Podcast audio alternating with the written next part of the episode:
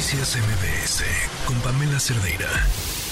Economía para todos con Sofía Ramírez. Sofía Ramírez, buenas tardes. Ahora sí te escuchamos. ¿Cómo estás? Buenas tardes, Pamela. Una disculpa, aquí problemas técnicos, pero mira que hoy fue día de inflación. Por todos lados tuvimos datos. Empezamos con que eh, en la mañana pues tuvimos la actualización de la primera quincena de agosto y la verdad es que eh, sorprendió un poco porque fue ligeramente más alta la inflación que se registró en la comparación anual de la primera quincena de agosto que la eh, última quincena de julio. Digamos que veníamos y, y seguimos, pues, no quiero alarmar a nadie, seguimos en trayectoria descendente, sin embargo, fue ligeramente más alta a la que se esperaba, es decir, la reducción del incremento de precios en la primera quincena de agosto fue ligeramente más alta a la al incremento de precios que se registró eh, el año pasado en estas mismas fechas, pero también a la que se registró eh, en la quincena pasada. Entonces, creo que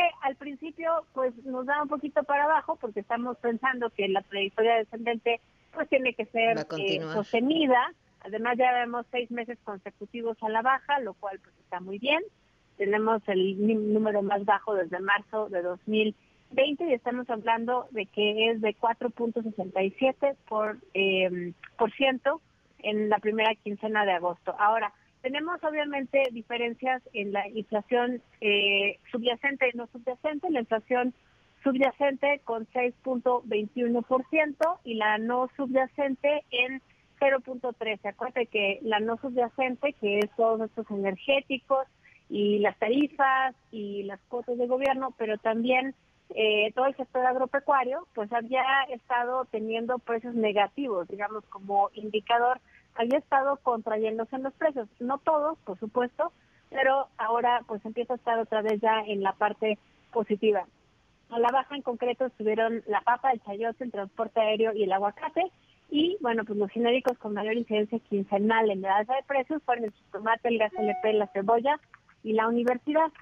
Ahora, todo esto que estamos a punto de regresar a clases, déjame hablar de cebollas y aguacates, pues yo creo que tiene mucho que ver porque eh, tenemos que esperar primero, por supuesto, los datos completos de agosto, porque es cuando empezamos a ver que se reflejan los aumentos pues en el gasto no solamente de las colegiaturas de universidades, escuelas, guarderías maternales, líderes primarias, secundarias privadas, sino que también pues viene todo asociado con el regreso a clases, el gasto en libros, el gasto en la comida preparada, el gasto en la ropa. Entonces, todos estos gastos alrededor del regreso a clases, pues han venido eh, sumándose. Y aunque ya no tengamos las mismas tasas de inflación que teníamos hace unos meses, incluso todo el año pasado, pues sí vemos cómo se va sumando. Y acuérdense, Pam, acuérdense quienes nos escuchan que no están solos. Al final, que la inflación baje no quiere decir que los precios bajen.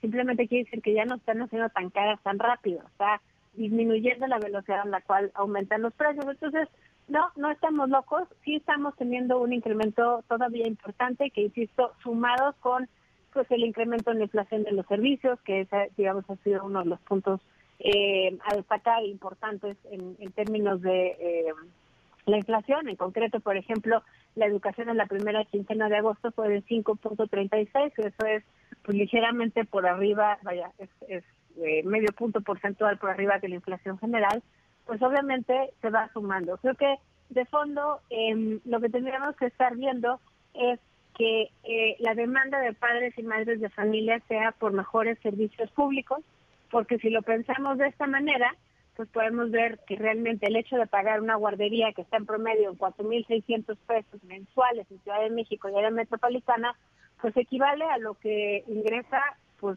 una persona eh, mujer en un empleo informal pero también equivale a una canasta básica alimentaria para un mes para una persona. Entonces, empezamos a ver cómo eso sí complica pues la movilidad de las personas, pero también pues la capacidad de generar ingresos para la familia Finalmente, creo que hay otros rubros donde hemos visto que confluye eh, el tema inflacionario, en el caso de los libros. Estuvimos viendo en el mes eh, de julio, por ejemplo, el promedio del libro, según los datos eh, que arrojaba el INEGI, en la Ciudad de México y zona metropolitana, un libro promedio costaba 420 pesos. Estoy hablando puros mm. libros que tienen que ver con la escuela, no estoy hablando de mi novela favorita. Esa, esa eh, si, si multiplicas 420 pesos por cinco materias que tengas, pues ya estamos hablando de 2.200 pesos. y pues obviamente una vez más esto equivale a la canasta básica alimentaria para una persona, pero además pues esto, eh, insisto, que no es algo que debiéramos pagar y tendríamos que esperar tener educación básica, pública, gratuita, de calidad para todas las personas, pues justamente porque ese es uno de los derechos que nos supone que están en la Constitución y que eh, como ciudadanía pues tendríamos que estar demandando también. Claro, sin duda. Pues Sofía, como siempre, muchas gracias y un gusto escucharte. Un fuerte abrazo, hasta luego. Noticias MBS con Pamela Cerdeira.